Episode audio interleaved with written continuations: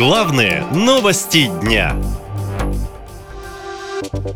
Генералы-убийцы, жены мобилизованных пожаловались на командира. Свое обращение к власти жены и матери военных записали у здания ФСБ. Женщина утверждает, что их мужчин отправили на передовую в ночь на 14 октября без надлежащей подготовки и оружия.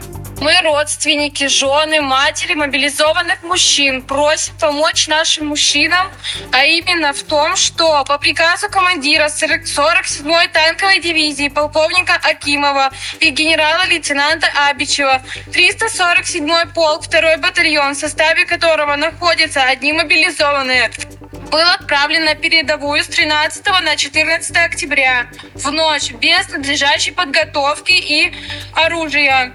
Также не было возможности у мужчин окопаться.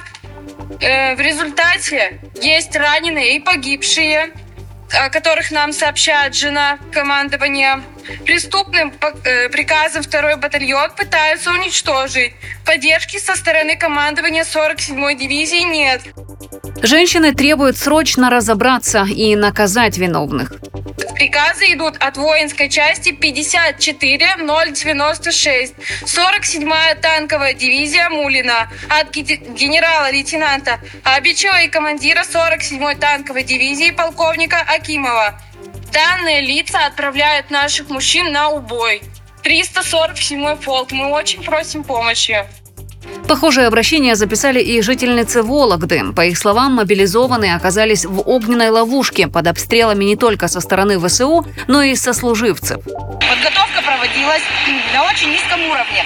Выезжали на полигон четыре раза. 16 октября мобилизированные в составе 9-го полка были направлены в Луганскую область. Там они выживали в окопах без обеспечения, без дальнейшего обучения и без командиров.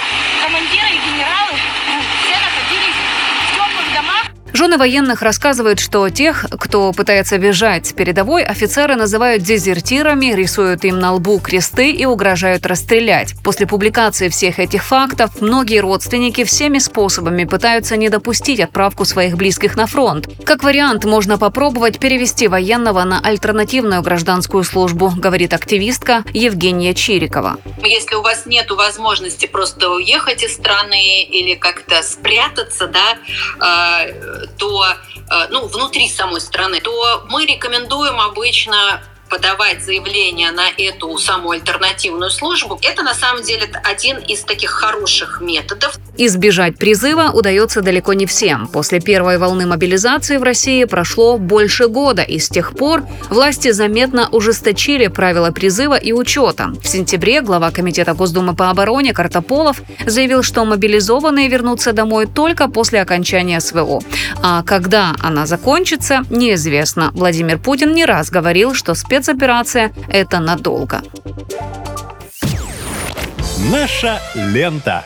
Веселим, сообщаем, удивляем.